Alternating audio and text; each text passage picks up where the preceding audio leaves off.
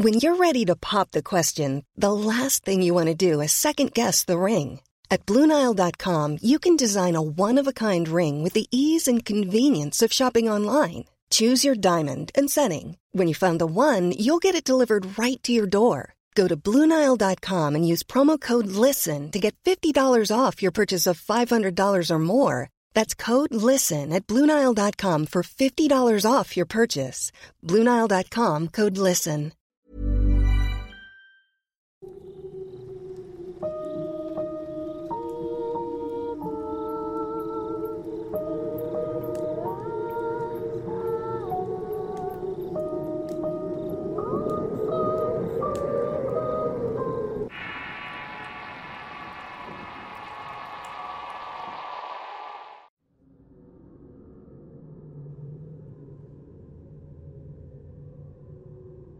La muerte es el fin de la vida.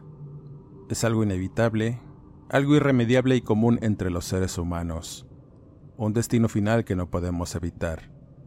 Teniendo conciencia de que algún día habremos de morir, la tratamos con el debido respeto y a veces le hacemos las fiestas debidas, dedicándole un par de días al año. Hemos llegado al final del camino del ciclo de leyendas mexicanas con uno de los temas que solicitaron mucho y es sobre una leyenda recurrente en casi todo el país. Las apariciones de una carreta o carruaje tirado por negros caballos espectrales, cuyas riendas son sostenidas por un personaje macabro, vestido de manera fúnebre y es una presencia común en distintos estados de nuestro país y por ende cuenta con muchas historias, anécdotas y cuentos que tienen como figura principal a esta carreta fantasmal, una que surge de lugares insospechados y desaparece en la oscuridad de la noche, llevando a las almas de los difuntos a su viaje eterno en el más allá. Esta figura en México tiene un apego cultural muy marcado. La celebramos con fiestas y colores para conmemorar la vida y recordar a los que ya no están forma parte del interminable acervo de leyendas que transforman los mitos en algo cultural y social, con un apego cercano a este tétrico personaje. Una de estas leyendas es la carreta de la muerte. Se dice que esta figura recorre todos los rincones del país con asombrosa y macabra omnipresencia. Tiene como misión recoger las almas de todos aquellos que han fallecido en distintas circunstancias, la mayoría de estas trágicas su andar por las calles es firme y exacto, siendo puntual en el momento que el ánima abandona el plano terrenal para dirigirse al espiritual y rendir cuentas. Es en este momento que detiene su marcha para revelar su presencia, y es la propia parca la que espera paciente en la carreta y lista para llevarte al más allá, mostrando que siempre estará presente en todas las épocas y todos los momentos de la humanidad como innegable destino. Particularmente en nuestro país hay muchas historias que hablan de cómo la muerte ronda con especial predilección sobre ciertas personas y por momentos en los que los cubre con su negro manto. Algunas veces para dar una advertencia y un poco de tiempo para resolver alguna cuestión pendiente, pero como en la mayoría de las ocasiones, no espera y nos lleva de forma definitiva.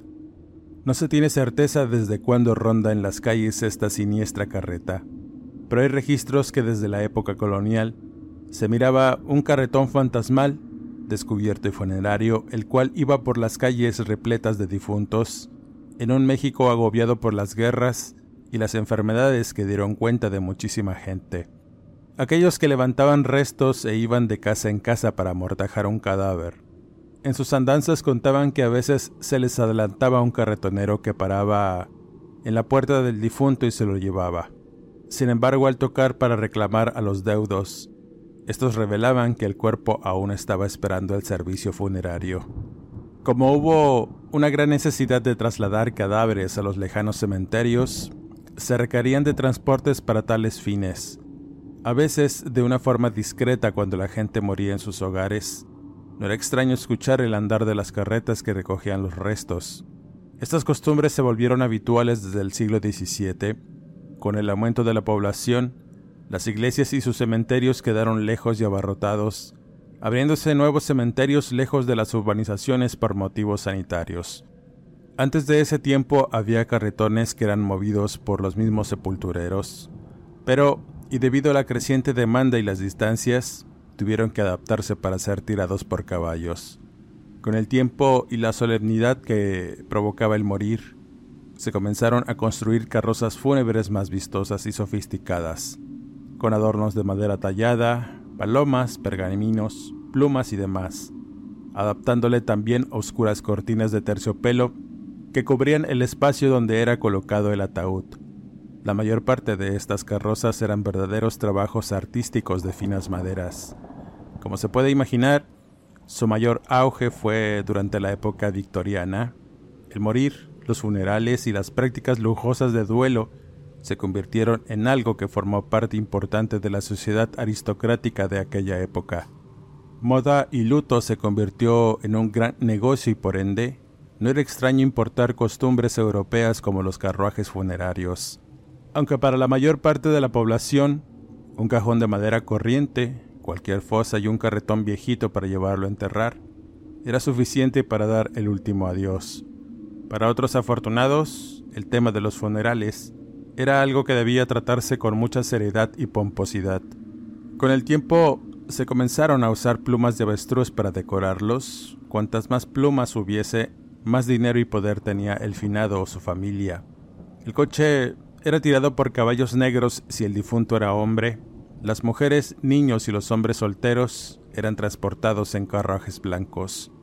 Por supuesto había varios modelos, siendo los más grandes y elaborados aquellos que usaban las familias y difuntos de alta alcurnia. El más común era el denominado tipo estufa. Este era utilizado por la mayoría de las personas que podían pagar este tipo de servicio funerario. Este nombre lo recibía porque contaba con grandes vidrios en los espacios de la plataforma, para proteger el ataúd de madera de la lluvia y las inclemencias del tiempo, además de permitir una última vista al difunto por parte del cortejo fúnebre. Era sin duda majestuoso y lujoso, utilizado inicialmente por personas de la aristocracia y personas importantes. Quizá uno de los aspectos más importantes es sin duda el cortejo fúnebre que formaba parte de la utilización de este tipo de carruajes. Todos iban elegantemente vestidos de negro. Al frente del carruaje iba la viuda y los deudos cercanos, Detrás de estos dolientes iba una banda de música tocando melodías melancólicas y marchas fúnebres que completaban el cuadro doloroso que inundaba las calles por donde pasaban. El padre de la parroquia portaba una cruz o el Santísimo en lo alto, seguido de dos filas de monaguillos con cirios encendidos, cuyo humo era también parte del cortejo a cada paso que daban. Detrás de esta comitiva iba el cochero y los lacayos vestidos de negro y con sombrero de copa, lado a lado salvaguardando la carroza fúnebre, la cual solía estar tirada por dos o cuatro caballos.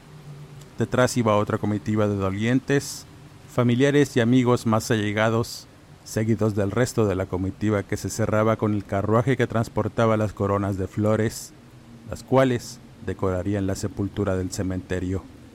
Como se pueden imaginar, era un verdadero espectáculo fúnebre ver pasar por las calles la carroza y la comitiva.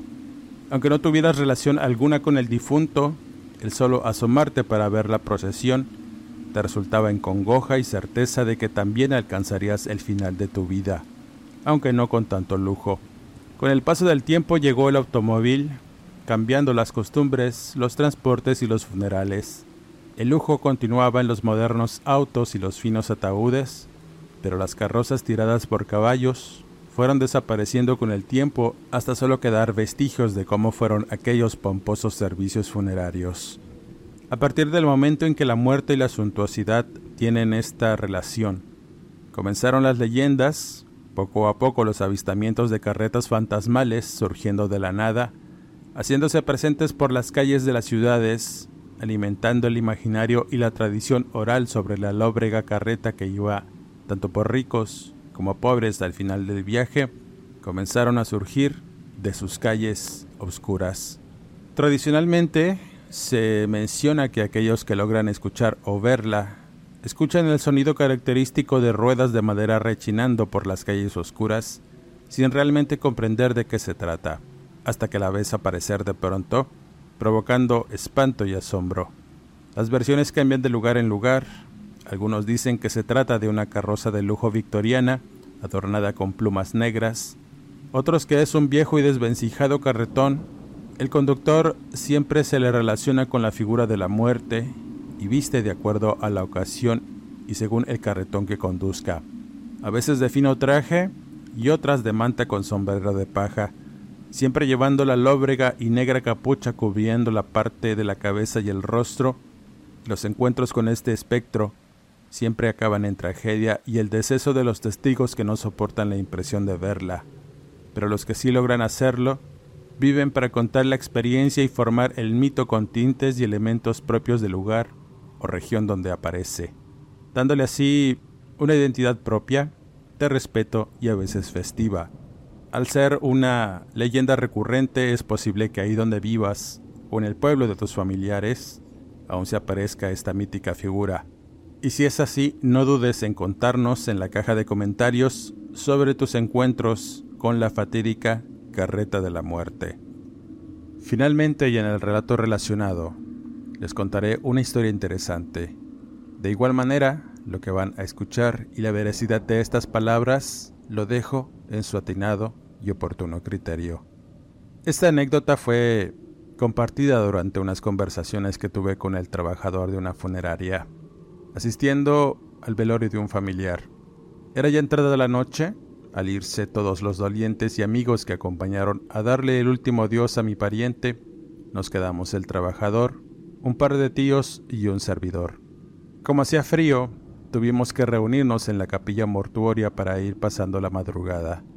Estuvimos tomando café y vigilando el sueño eterno del difunto mientras platicábamos chistes y anécdotas familiares. Al comenzar las conversaciones serias en cuanto al tema de la muerte, el trabajador de la funeraria cuyo nombre era Pascual empezó a contarnos un sinnúmero de experiencias extrañas que pudo ver y experimentar a lo largo de 30 años de trabajar en funerarias, cementerios y servicios mortuorios. ¿Qué no he visto, amigos? Comentaba con cierto pesar, en tanto le daba un sorbo al café. Atentos, escuchamos sus relatos, contando uno en particular sobre un suceso que hasta ese momento no se podía explicar, pero que entendía muy bien. Todo comenzó con el servicio funerario de una mujer que había muerto en su casa. Luego de una larga vida, su corazón se detuvo, estando rodeada de sus múltiples hijos que le dieron el último adiós mientras esperaba su partida en la comodidad de su cama. Finalmente, y al caer la tarde, la señora exhaló el último aliento. La familia tenía todo listo para el fatídico momento, como eran personas de dinero y poder. Tuvieron muchas facilidades para poder velar a la matriarca en el amplio jardín de la casona de estilo colonial donde vivían, y construida en el viejo casco de una hacienda. Ahí darían el último adiós y enterrarían a la señora en una cripta familiar en el panteón. La agencia donde trabajaba el señor Pascual en ese tiempo era una de las más lujosas y solicitadas entre la gente de recursos porque tenían las mejores y más caras prestaciones para los servicios funerarios. De tal suerte que al tener todo listo, se encargarían no solo de la preparación del cadáver en la misma casa de la difunta, además de levantar y adecuar un pequeño salón para que los deudos y la gente invitada estuviera lo más cómoda posible. Es al caer la noche el momento que llega el equipo de la funeraria a la casona, momento que comenzaron a experimentar los eventos sobrenaturales que rodearon ese peculiar servicio funerario. El señor Pascual iba manejando la lujosa carroza fúnebre junto a un par de ayudantes. Llevaban un fino ataúd de caoba labrado con ornamentos y el escudo familiar, además de portacirios, cruces, entre otras cosas que se ocuparon para preparar el velatorio. El personal encargado de embalsamar utilizó un pabellón dentro de la casa donde la familia provisionó todo el equipo necesario para tal fin y en general todo se realizó de acuerdo a lo planeado y con mucha discreción, debido a que la señora y su familia eran personas conocidas de la política y la industria. El embalsamador era un hombre mayor con experiencia en su trabajo. Sin embargo, por diversos motivos físicos requería ayuda, Iba solo debido a que tenían mucha carga de trabajo teniendo que solicitar el auxilio de Pascual con el que llevaba una amistad. El hombre, un poco temeroso porque nunca había estado en un proceso de embalsamamiento, sintió algo de aversión al mirar el cadáver tendido de la señora, en tanto el embalsamador le hacía unas punciones para drenarlo y en general llevar a cabo el proceso de desinfección, preservación y presentación de la difunta. La familia había tenido una especial solicitud en que su pariente se viera lo mejor posible, debido a que llegarían visitas muy importantes a presentar sus respetos y condolencias a la familia. Con algo de extrañeza, don Pascual miraba al hombre hacer todo un ritual de limpieza del cadáver. Le hablaba por su nombre, diciéndole que todo estaría bien y quería un lugar mejor que este. El escalofrío inicial que sintió el hombre fue en aumento cuando tuvo que auxiliar al embalsamador en la limpieza. Sentir la piel fría del cadáver de la señora le dio algo de repulsión, pero notó que mientras el especialista le hablaba, el cuerpo dejaba un poco el característico rigor mortis que vio en otros cuerpos, y que en ocasiones era motivo de que los restos no pudieran entrar en el ataúd a pesar de ser suficientemente amplio. Esta técnica de hablarle al muerto If you're looking for plump lips that last, you need to know about Juvederm lip fillers. With Juvederm Volbella XC and Juvederm Ultra XC, your lip look, whether it's subtle or bold, can last up to one full year with optimal treatment and no additional maintenance. Find a licensed specialist and see if it's right for you at juvederm.com today. That's J U V E D E R M.com. Add fullness to lips in adults over 21 with Juvederm Volbella XC or Juvederm Ultra XC. Do not use if you have severe allergies or a history of severe allergic reactions, or if you're allergic to lidocaine or the proteins used in Juvederm. Tell your doctor if you have a history of scarring or taking medicines that decrease the body's immune response or that can prolong bleeding. Common side effects include injection site redness, swelling, pain, tenderness, firmness, lumps, bumps, bruising, discoloration, or itching. As with all fillers, there's a rare risk of unintentional injection into a blood vessel, which can cause vision abnormalities, blindness, stroke, temporary scabs, or scarring. For full important safety information, visit juvederm.com. You should celebrate yourself every day, but some days you should celebrate with jewelry. Whether you want to commemorate an unforgettable moment or just bring some added sparkle to your collection, Blue Nile can offer you expert guidance and a wide assortment of jewelry of the highest quality at the best price. Go to BlueNile.com today and experience the ease and convenience of shopping Blue Nile, the original online jeweler since 1999. That's BlueNile.com. BlueNile.com. Decía, fue algo que se llevó de esa ocasión y que a la postre le funcionaría para meter los cuerpos en los ataúdes. De algún modo el hablarle al muerto hace que coopere, ya que no se quiere ir, comentaba. Todo el proceso de adecuación del cuerpo transcurrió con normalidad. Maquillaje, vestirla y prepararla para meterla al fino ataúd, el cual estaba esperando en un anexo junto a los ayudantes que dormían plácidamente en el piso en tanto aguardaban. Antes de meter el cuerpo en el ataúd, don Pascual y los jóvenes sintieron que algo no andaba bien. Por más intentos que hacían, no podían acomodar el cadáver. Según palabras del señor, algo hacía que no pudieran atinarle al espacio del féretro, por lo que, y recordando la situación con el embalsamador, don Pascual le habló con calma al cadáver, suplicándole que cooperara porque su familia debía verla muy arreglada por última vez. A donde iría no había sufrimiento. Dicho esto, nuevamente les dijo a los jóvenes ayudantes que intentaran de nuevo, y esta vez el cadáver fue colocado de manera suave y acomodándose perfecto en el ataúd hecho a la medida. Sorprendidos y algo inquietos, los ayudantes trasladaron el ataúd al salón velatorio en el jardín, donde estaban ya los familiares esperando para comenzar la triste y penosa despedida de su querida madre, abuela y bisabuela. Don Pascual debía esperar. Los jóvenes ayudantes se quedaron durmiendo en la carroza en tanto llegaba la mañana y posteriormente el momento de llevarla a la cripta familiar, después de la ceremonia religiosa.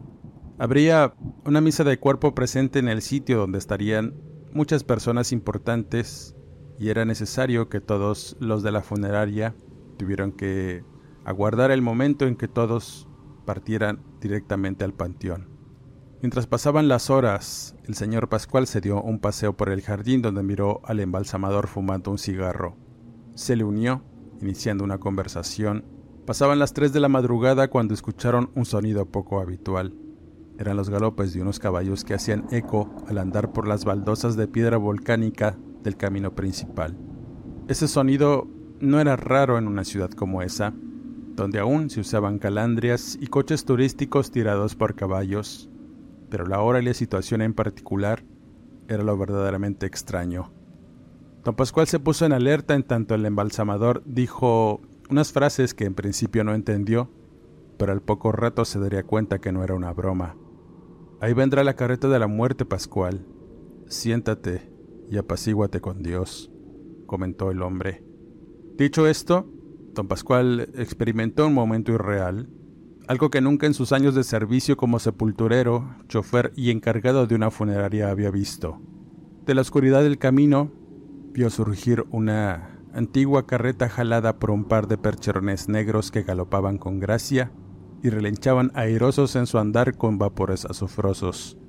Las plumas negras de sus cabestros parecían brillar con las luces apenas visibles de un par de candiles que permanecían inamovibles en un carruaje ornamentado de negra madera con detalles en oro y plata, sin puertas, ni respaldo, ni cristales en las aberturas. En su lugar ondeaban unas negras cortinas, las ruedas rechinantes se abrían paso entre una bruma extraña que se levantaba a ras de suelo, dándole un aspecto aún más lóbrego a su andar y la situación macabra del momento que marcó de manera impresionante la razón de don Pascual. Nunca antes había visto una carroza fúnebre como esa y peor aún, la sombra negra que conducía aquel par de caballos se notaba imponente y fúnebre. Esas manos cadavéricas que alcanzó a ver como arreaban a los jamelgos, resaltaban en la escena, además de una negra vestimenta, al igual que el sombrero de ala ancha que cubría gran parte del rostro. Más extraño aún es que de aquella oscuridad de donde salió aquel carruaje, no había un camino, solo una gran barda de piedra y más allá una enorme roca volcánica que había permanecido ahí desde tiempos inmemoriales. Por ese lugar no había una sola entrada y la única que había estaba completamente clausurada, y eso hacía más increíble el momento. Don Pascual se deshacía de miedo e impresión en tanto el embalsamador continuaba fumando su cigarro de hoja, mirando con detenimiento la aparición espectral del carruaje, el cual pasó a unos metros de los hombres para dirigirse hacia una parte profunda del jardín central, en donde no había iluminación, y ahí desapareció ante la vista incrédula del hombre. El embalsamador dijo muy sereno en tanto sacaba una bocanada de humo, No temas, Pascual. Esa carreta fúnebre vendrá por la señora. Algo muy grande ha de deber para que tenga que ser llevada por esa carroza. El hombre no entendía a qué se refería el viejo, pero a lo lejos podían escucharse los belfos de los caballos, los lamentos, sollozos y gritos de dolor de los familiares que erizaban la piel de tan sonores que eran. Después del relinchar de los caballos, nuevamente se escuchó el andar de la carreta, pero esta vez don Pascual no la pudo ver. Solo el embalsamador, quizá por su cercanía con los muertos durante tantos años de servicio, pudo verla. Le contó al hombre que pasó muy rápido y que desapareció entre aquella gran roca volcánica en medio del terreno. Fue un momento aterrador. Sin dar crédito a lo que había visto, el hombre se santificó y comenzó a orar con fervor, en tanto el otro se burlaba silenciosamente de su actitud. La madrugada transcurrió sin novedades y únicamente esa bruma extraña que inundaba el suelo no desapareció, dándole un aspecto aún más tétrico a toda la casa y sus jardines. Por la mañana el servicio continuaba, comenzando a llegar más familiares y amigos del funeral, el cual fue muy solemne. Cuando finalmente terminó el servicio y luego de dejar el fino ataúd con los restos de la mujer en la cripta, don Pascual continuaba enfermo de los nervios y sin poder dar crédito a tan macabra escena de ver la carreta de la muerte. Todos estábamos atentos y fríos por el aire acondicionado de la capilla funeraria. Sentíamos un escalofrío muy sutil recorrer nuestros cuerpos. Uno de mis tíos se levantó para revisar el ataúd y comenzó a bromear, diciéndole al difunto que si no debía algo, para que viniera la misma parca por él, riéndose de sus dichos y comentando que a los jodidos nadie los viene a recoger en tan fina carroza.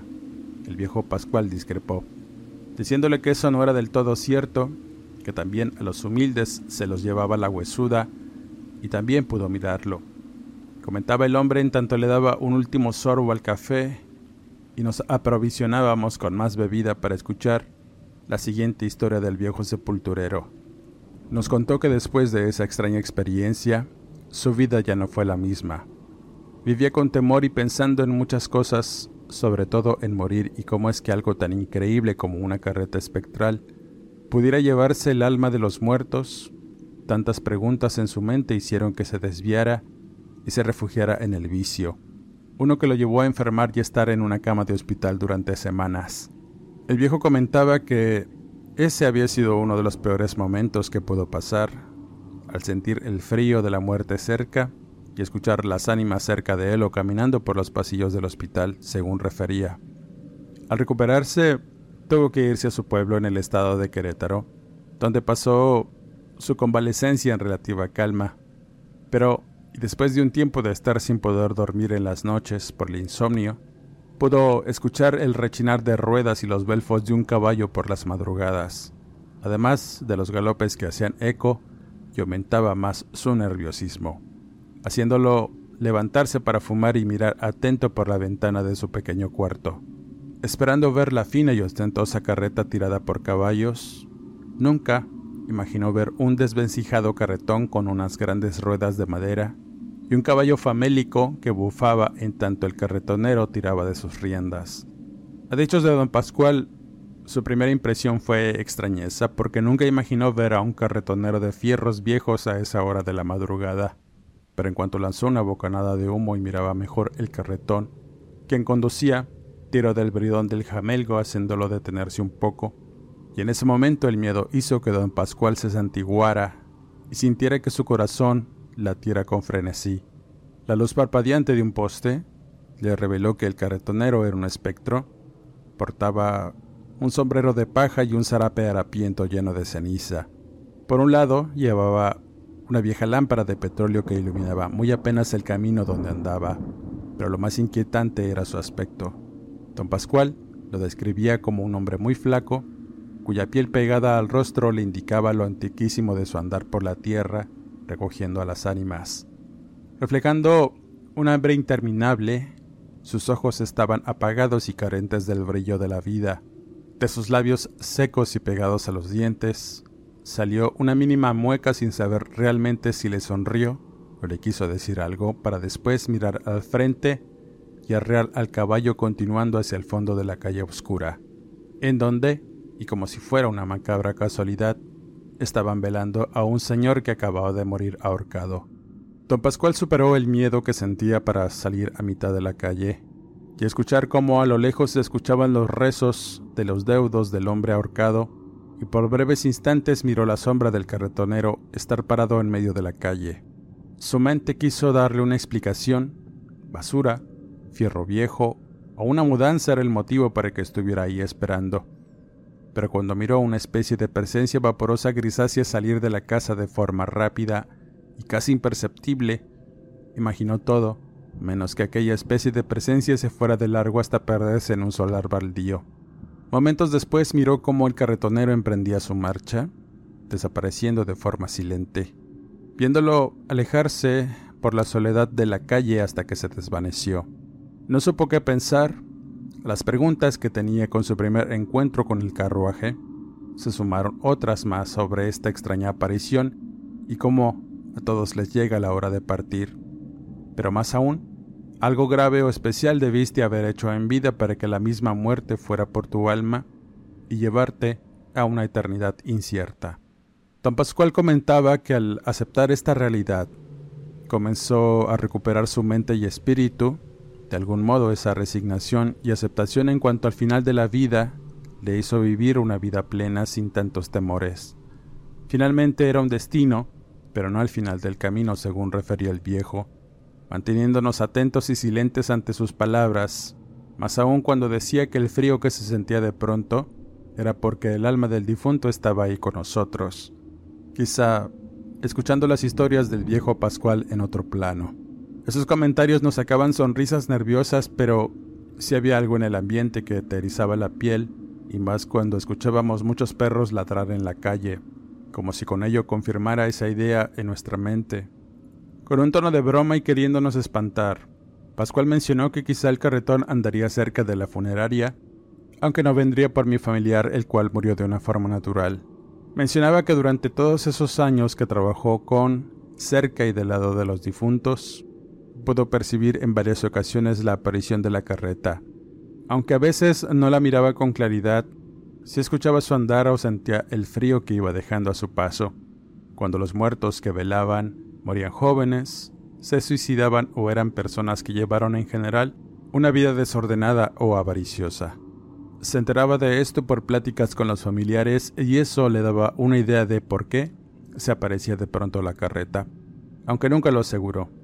Lo que sí nos dijo era algo que aún le sorprendía, y es que en aquella calle de su pueblo, a veces las personas aseguraban que se aparecía el alma en pena del ahorcado deambulando y lanzando lamentos desgarradores que ponían en terror a las personas que lo llegaban a escuchar. Don Pascual no creía en coincidencias, pero mencionaba que quizá, como esa ánima no se quiso subir a la carreta, andaría como alma en pena. El nerviosismo que experimentamos nos hizo levantarnos de los confortables sillones para ir al sanitario, estirar las piernas y salir a fumar algo en tanto esperábamos el amanecer. Mientras estaba en la oscuridad de la calle, no pude evitar mirar a mi alrededor y escuchar los ladridos frenéticos de los perros. Buscaba a lo lejos o cerca esperando ver aquella carreta aparecer, aunque solo pude percibir algo extraño en el ambiente, algo que te ponía la carne de gallina. No sé si fue por la sugestión de las historias o porque en verdad había algo ahí y no lo podía ver. Finalmente miré mi reloj y eran las 4 de la mañana Aún faltaba tiempo para ver salir el sol y aún faltaban más historias que escuchar, así que entramos de nuevo a esa fría capilla, servimos más café, miramos el cadáver de mi familiar a través del cristal de la tapa del ataúd y todo parecía en orden. Ahora me tocaba el turno de contar historias y así se nos fue el tiempo. Con esta historia cierro este podcast agradeciendo infinitamente el apoyo a esta sección del canal de Relatos de Horror. Regálame tu pulgar arriba, comenta y comparte si este trabajo es de tu agrado. Eso me ayuda a seguirte trayendo este material, el cual comparto cada semana con todos ustedes. Suscríbete y activa las alertas. Quisiera mandar saludos cordiales y un agradecimiento a Gerardo Telles, a Jimena López y al niño Iker Gómez por motivo de su cumpleaños a Lluvia Cereto, Hugo Esteves, María Ramírez, Juliana Kramer, Alonso Echazarreta y Mario Cohen por su invaluable apoyo. No me despido y nos escuchamos en el siguiente podcast.